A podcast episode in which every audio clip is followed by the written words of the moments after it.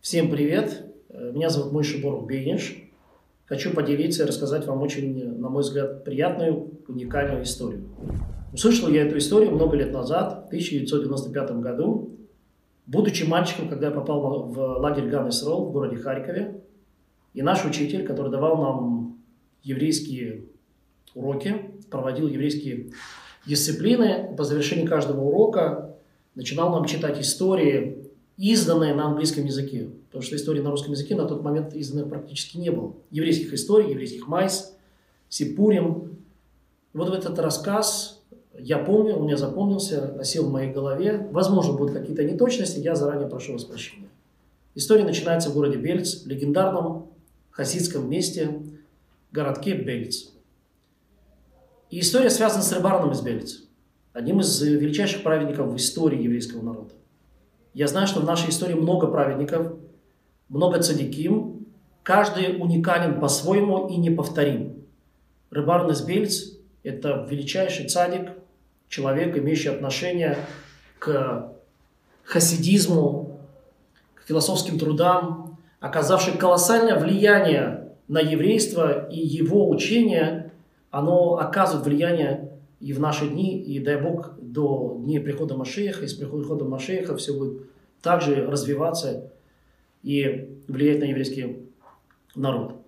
По еврейской традиции, накануне выпечки ручной мацы, рыбаран, Ребе Хасидов Бельц вечером берет свой кувшин, идет к источнику воды. О чем это нам говорит?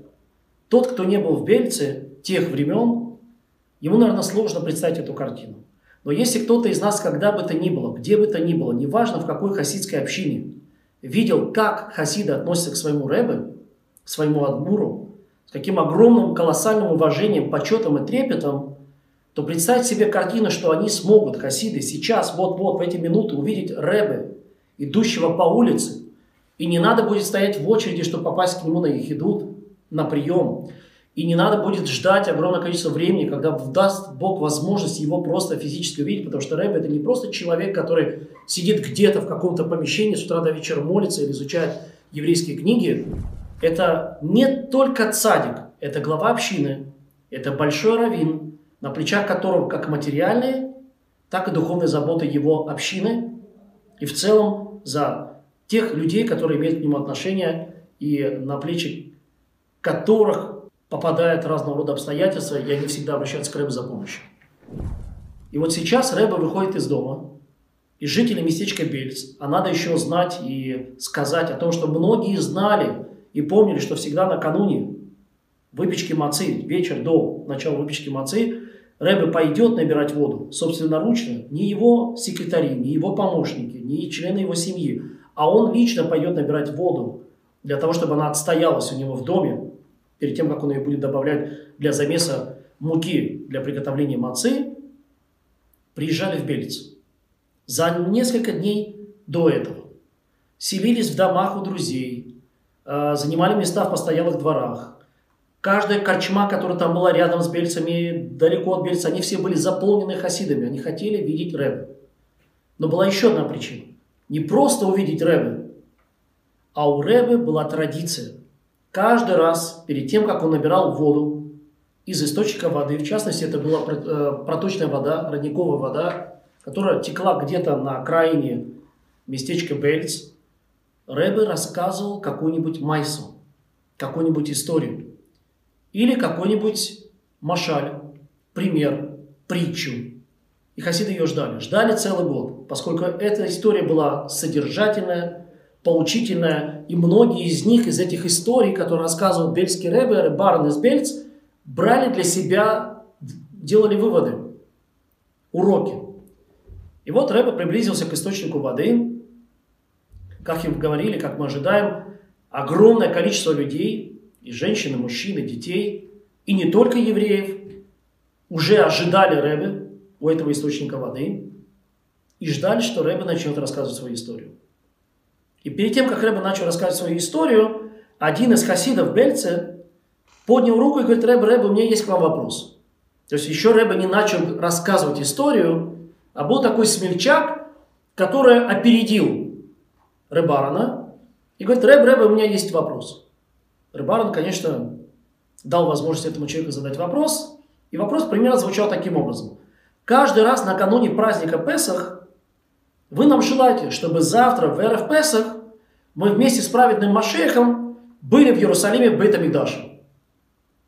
Все хасиды посмотрели по сторонам, ну что странного? Рэбе каждый год накануне праздника Песах высказывают такие пожелания. Что здесь э, хитроумного в этом вопросе? И этот молодой человек, он продолжает.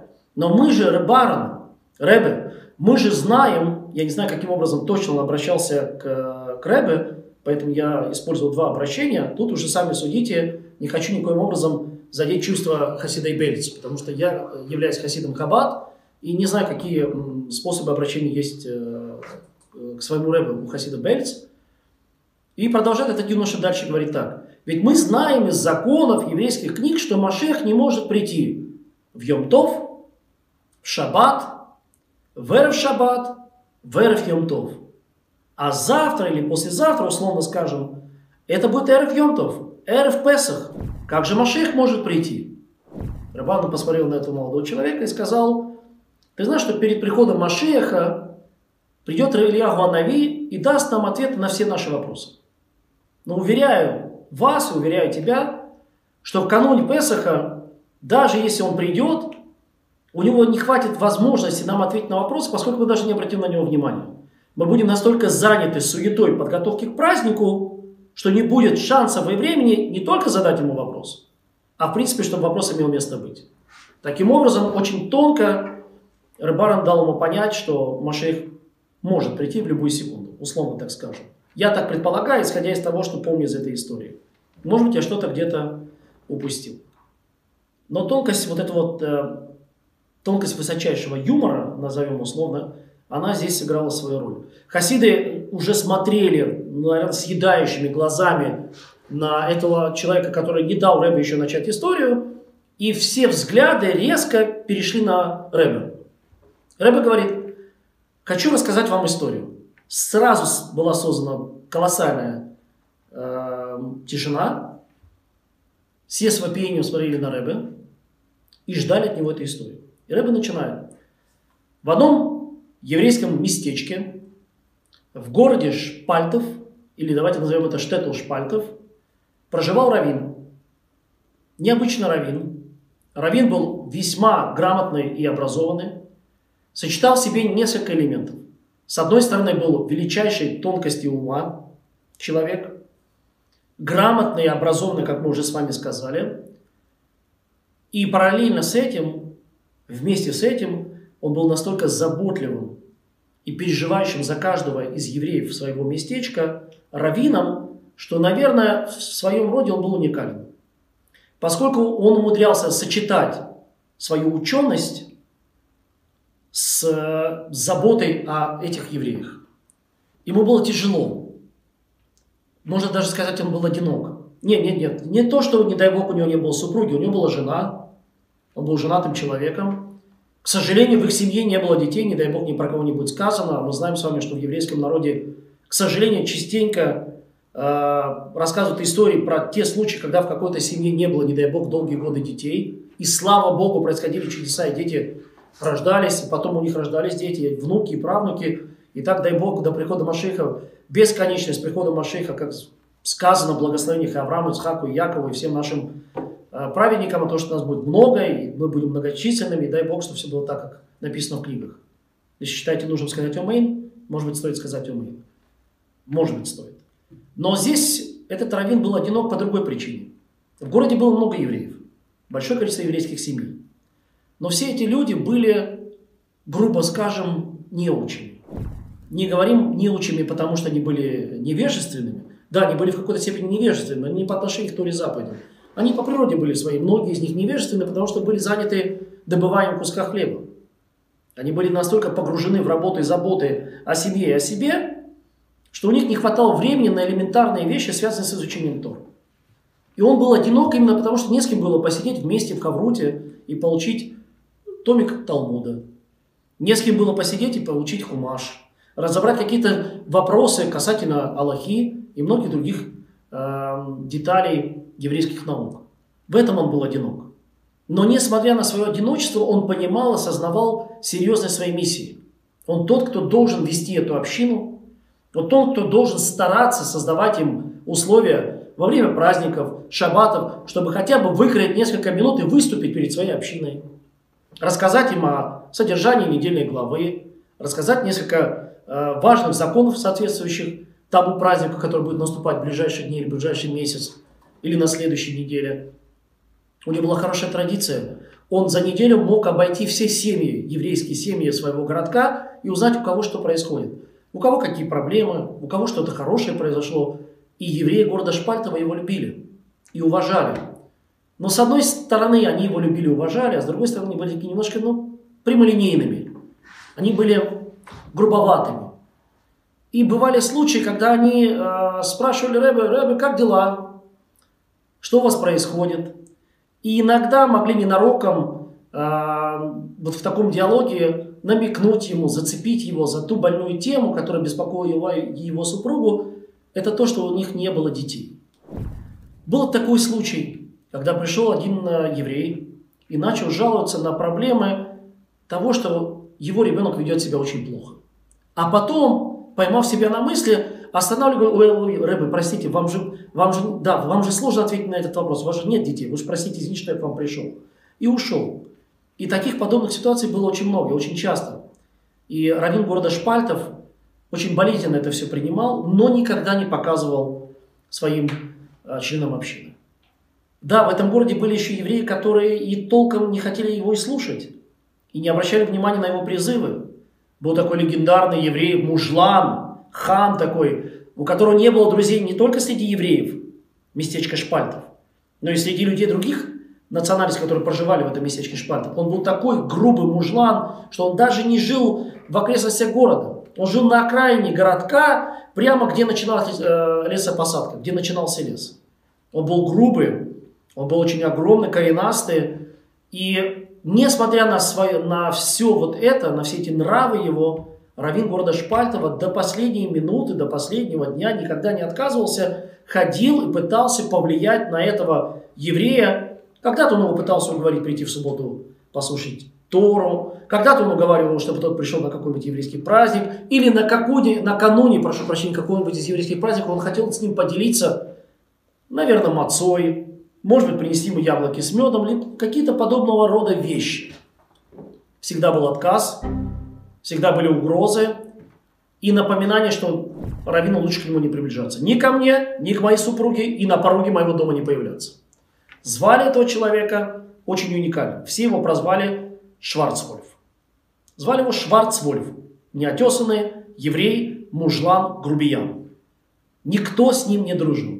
Да ему и друзей не надо было. И он, судя по всему, ему было комфортно так, в тех условиях, в которых он проживал, и тот образ жизни, который у него был, его устраивал. Ну, жена есть. Жена тоже была грубиянка.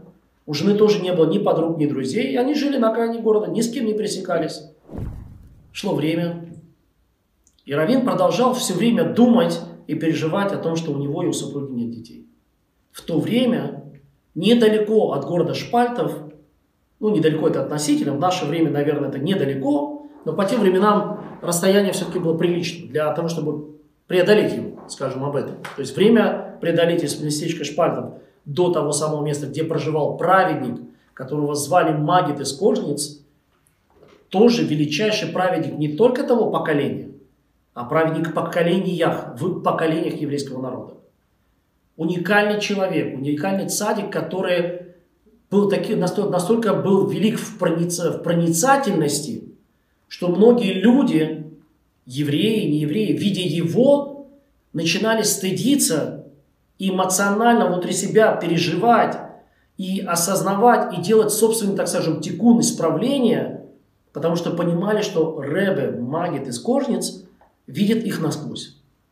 И есть огромное количество историй, колоссальных историй, именно связанных с Магидом из Кожниц. И все знают, что этот праведник может изменить судьбу человека. Мы с вами слышали многократно в разных историях, в разных, из разных еврейских источников, что человек, когда появляется на этот свет, у него уже есть определенная, ну, скажем, судьба на всю его жизнь. Да, человек может изменить свою судьбу. Да, человек может повлиять на ход своих э, жизненных каких-то этапов. Это понятно. И это написано в наших еврейских книжках, и это мы учим у наших раввинов. Но, тем не менее, есть вещи, по которым, причины, по которым у человека складывается такая судьба. Возможно, про себя думал раввин из города Шпальтов, что есть причины, по которым он и его супруга не могут обладать детьми. Они об этом мечтали многие годы. Прошло уже много лет, более 10 лет. И в этом местечке Шпальтов евреи начали между собой говорить так, как он может быть раввином, как он нам может давать советы, если у нас есть, например, какие-то проблемы, не дай бог, в семье шалобайтом, то есть взаимоотношения между мужем и женой, как он может нам рассказывать о хинухе воспитании детей, что он знает о, быт, о быту семьи, о заботах, о проблемах, о возможности прокормить семью.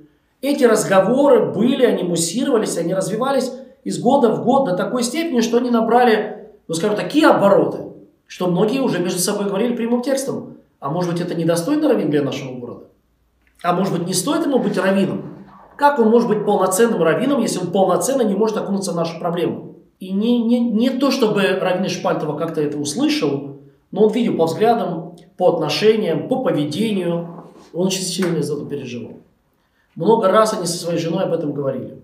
И уже наступил тот период жизни, когда они уже даже об этом не говорили. Но он знал про раби Магида из Кожницы. И вот в одном из разговоров жена уже на повышенных тонах говорит ему, после того, как они обсуждали о том, что вообще не ходят такие слухи, и что, может быть, нам уже действительно не стоит находиться здесь и занимать эту должность, если мы не можем до конца действительно понять и осознать все те проблемы и заботы, которые есть у наших э, евреев, за которых мы несем ответственность как духовно, так и материально, мы об этом говорили в самом начале. И мы с тобой хотим детей. И она ему начала говорить, и едь к Магиду из кожницы. Ты столько лет упираешься, столько лет не можешь к нему поехать, потому что ты чего-то, может быть, боишься. Он, говорит, он действительно боялся.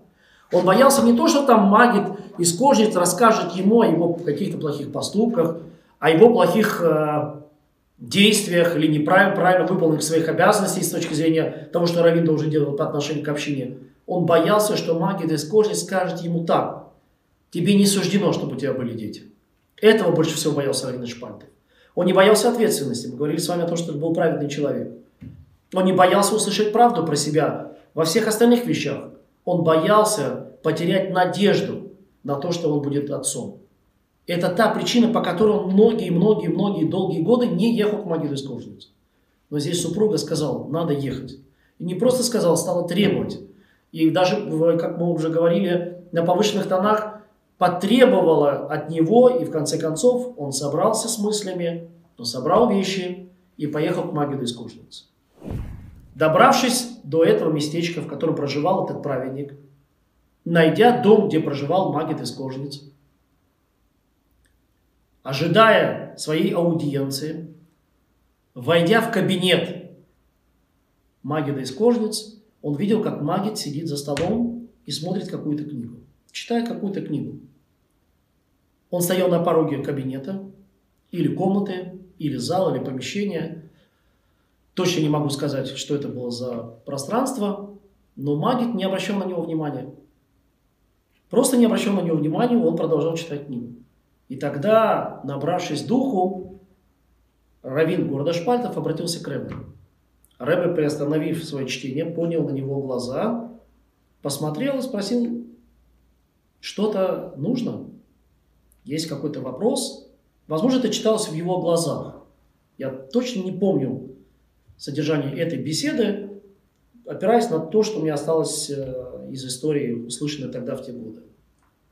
И Рэбе сказал, Равин, прошу прощения, Курдашпатов сказал, Рэбе, есть, у меня есть проблема. И Магнитов тоже сказал, у всех есть проблемы, у всех свои проблемы. В чем проблема твоя? Что ты хочешь? Сказал, Рэбе, многие годы у нас с супругой нет детей. И мы хотим детей. Рэбе посмотрел на него, образовалась некая пауза в их диалоге, немногословном диалоге, и сказал так. В твоем городе проживает один человек, и только он может тебе помочь. Только Он может помочь тебе и твоей супруге. И тогда Равин города Шпальтов, он растерялся. Кто? У него в городе все э, евреи, которые проживают, он их лично знает. И как мы говорили, многие из них это люди, которые не разбираются ни в Торе, ни в э, заповедях, нигде. Врачей среди них нет. Каких-то специалистов в вопросе деторождения, консультантов там точно в помине нет. И вот есть один еврей, магия Дискурсис повторяет, который может тебе помочь. И он не просто еврей, он один из ламы двовников. Он один из 36 скрытых праведников, которые живут в мире, скрывая свою праведность и поддерживая баланс святости в нашем мире. Когда Равин Шпальтов услышал эту фразу, он начал думать, кто из евреев его местечка может быть великим праведником? Одним из 36 скрытых праведников. Если вам интересно, о ком идет речь, что это такая за э, группа из скрытых праведников, которых называют ламы-двовники, 36 праведников, наверное, в следующий раз по возможности попробуем рассказать, развернуть эту идею. Но евреи знают, еврейская традиция нам говорит об этом и гласит, есть огромное количество историй, рассказывающих, повествующих нам о существовании скрытых цадиков, выдающих себя за обычных мужланов, за обычных ремесленников, за обычных людей. Порою они выглядят очень неряшливо, неопрятно, ведут себя по-хамски, но на самом деле могут оказаться праведниками. И не просто праведниками, а цадиками в полном смысле этого слова. Как об этом говорят наши еврейские книги. Люди не то что без греха, люди не соприкасающиеся с грехом.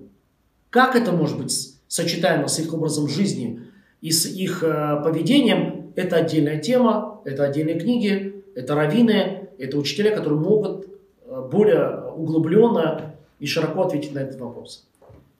И он думает про себя. Скрытый праведник? Кто это? И магия вскоре смотрит на него и говорит, он живет на окраине твоего местечка. Его зовут Шварцвольф.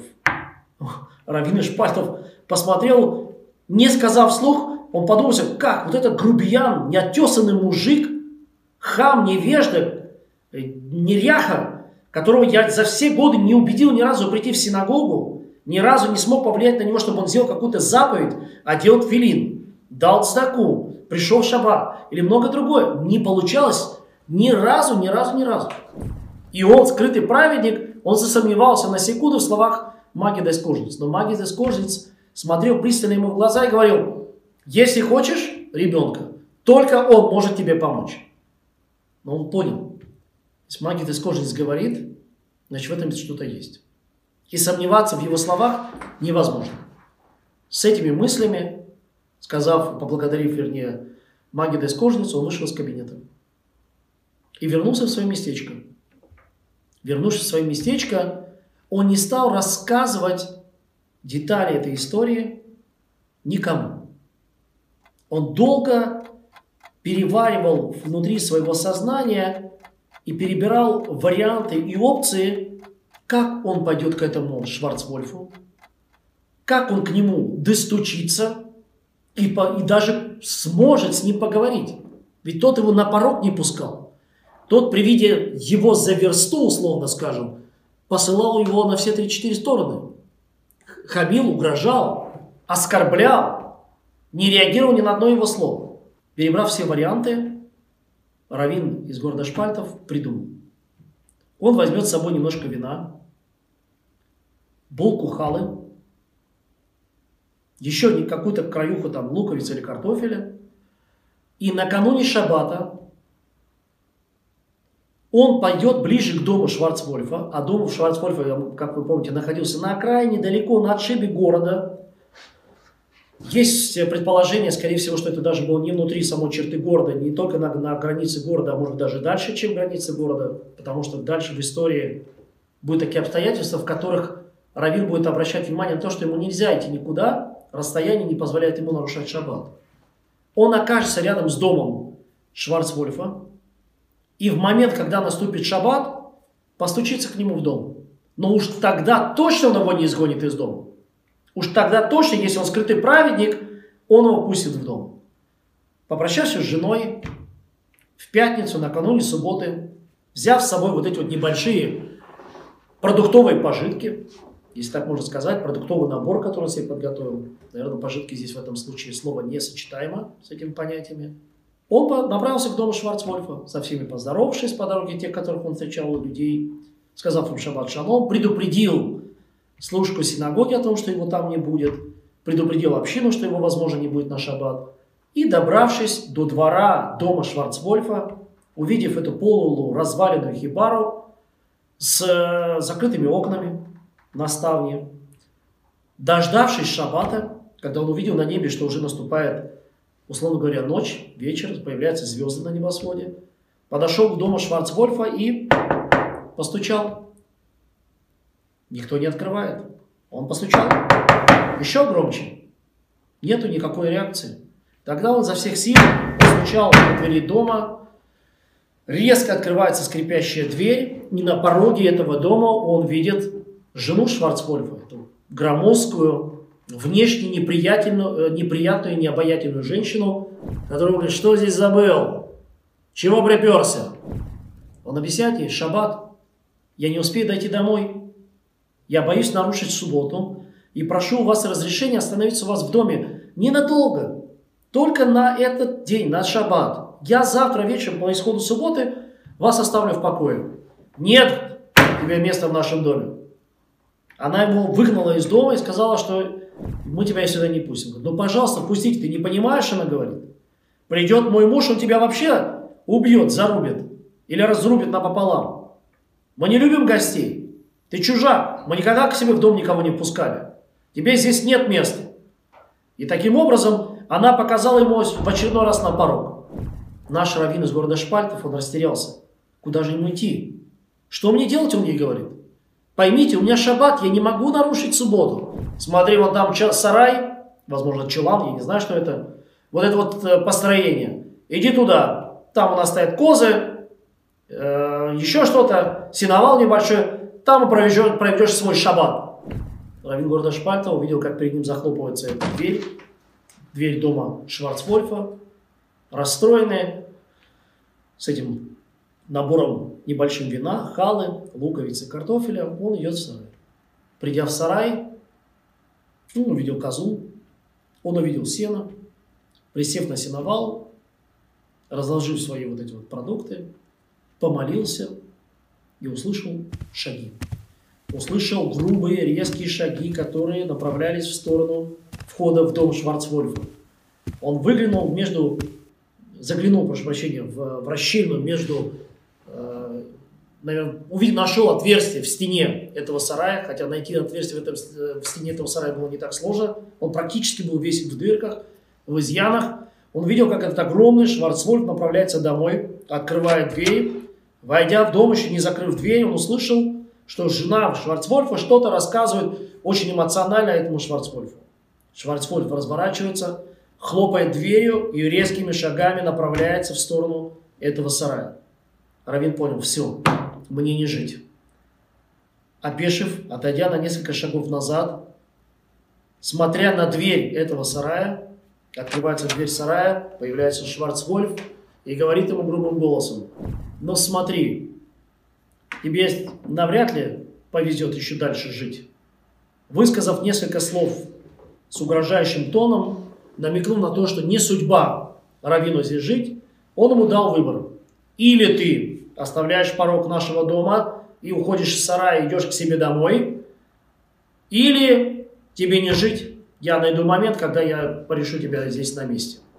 То есть таким образом он подталкивал равина к выбору или нарушить шаббат, или нарушить запрет и подвергнуть себя э, смертной опасности. Но равин, помни слова Магида, которые у него крутились в голове, смотря в глаза этому мужлану, мужику, которого он боялся, и видел его агрессию, его злость, он сказал, нет, я останусь и на исходе субботы уйду. Ну смотри, я немного устал, у меня нет силы времени сейчас с тобой заниматься, Моли Бога, чтобы с тобой все стало хорошо.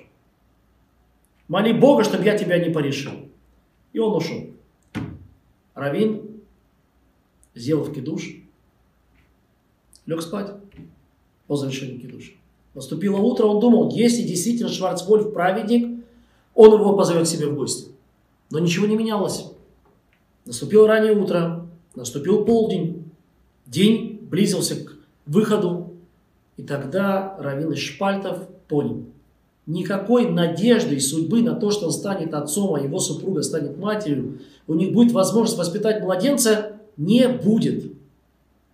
Он заплакал, он начал перебирать в голове огромное количество мыслей, прочел все псалмы, какие только он помнил наизусть, и молил Всевышнего о шансе и возможности, чтобы они с женой могли стать родителями.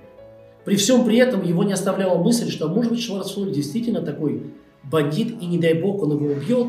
И тогда заодно он еще и каялся, он делал хэшван цедек. Он пытался сделать отчет по, своей, за, а, по своим поступкам, которые совершал на протяжении всей предыдущей, всех предыдущих э, годах своей жизни. Еще не вышла суббота. Он услышал, как открывается дверь сарая. Он обернулся и увидел перед собой того самого Шварцвольфа, но он был какой-то другой. Он был одет совсем по-другому. Взгляд у него был другим. На его лице была улыбка. И из его уст он услышал фразу. Рэм, пойдемте к нам за стол. Он опешил. Тот грубиян куда-то делся из тела этого человека. Лицо этого человека сейчас светилось. Улыбку на лице он никогда в жизни не видел Шварцвольфа. Но он помнил, что магия из кожи сказал, только этот человек сможет тебе помочь. И он пошел в дом Шварцвольфа. Войдя в дом Шварцвольфа, он был в шоке. Был накрыт красивый, шикарный субботний стол. За этим столом сидела супруга Шварцвольфа. Она была внешне не похожа на ту женщину, которая вчера ему открывала дверь ее дома.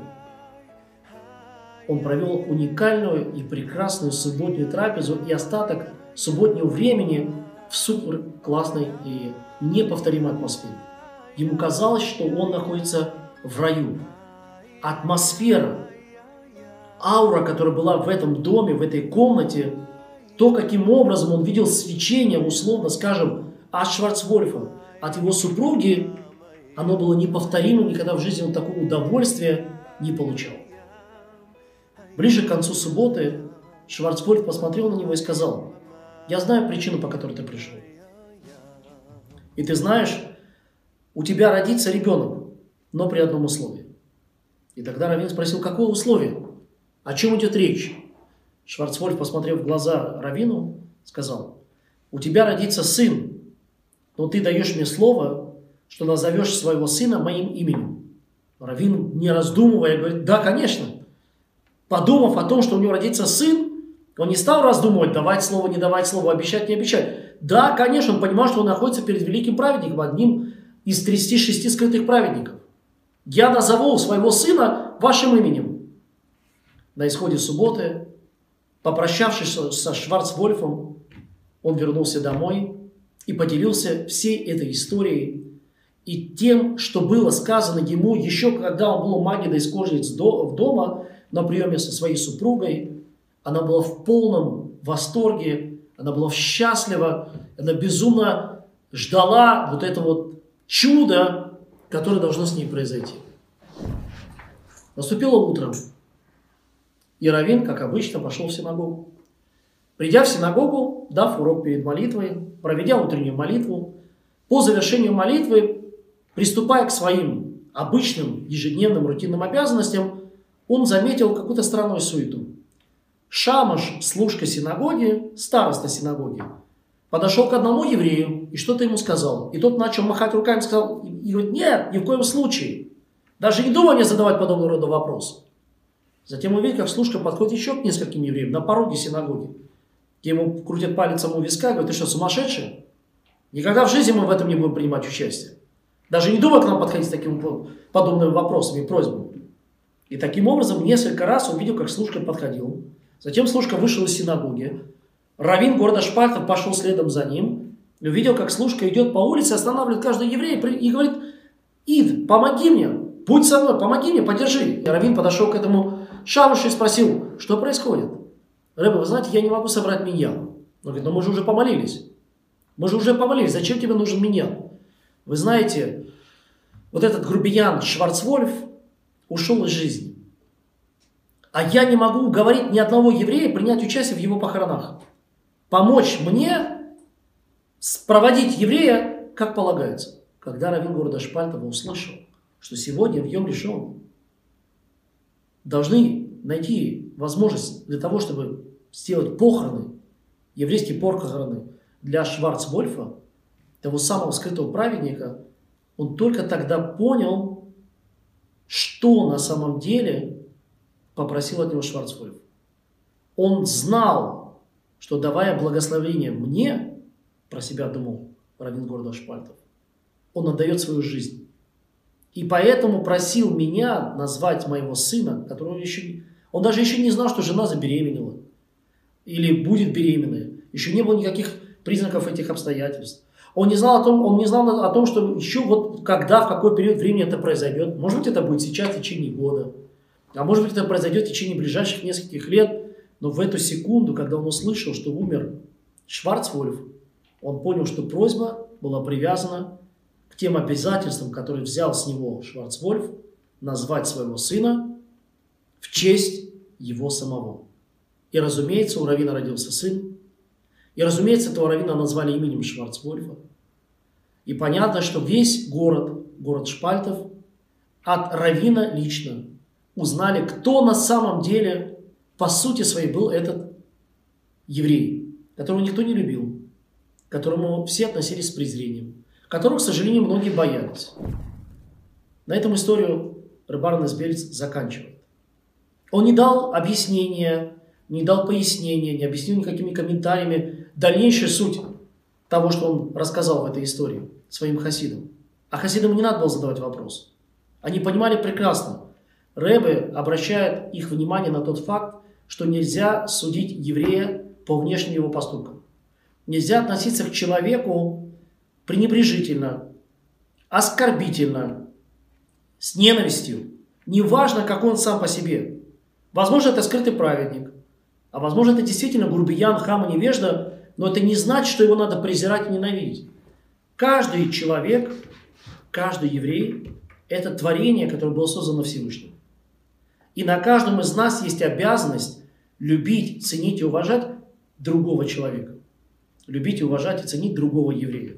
Это отдельно, не зависящая заповедь и не имеющая никаких оправданий обстоятельства, позволяющие нам нарушать вот это повеление Всевышнего, с любовью и трепетом относиться к каждому знакомому, незнакомому человеку, к каждому знакомому, незнакомому еврею.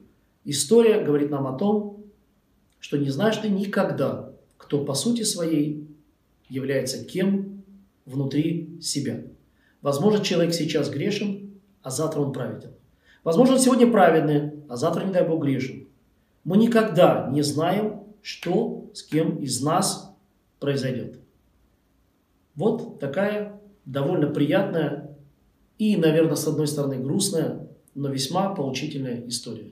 Друзья, давайте будем относиться к каждому по-человечески, любить, ценить и искать в каждом из нас что-то хорошее. А ведь это оно и есть. Искра божественности присутствует в каждом его творении. Всего доброго и всего хорошего. Thank you.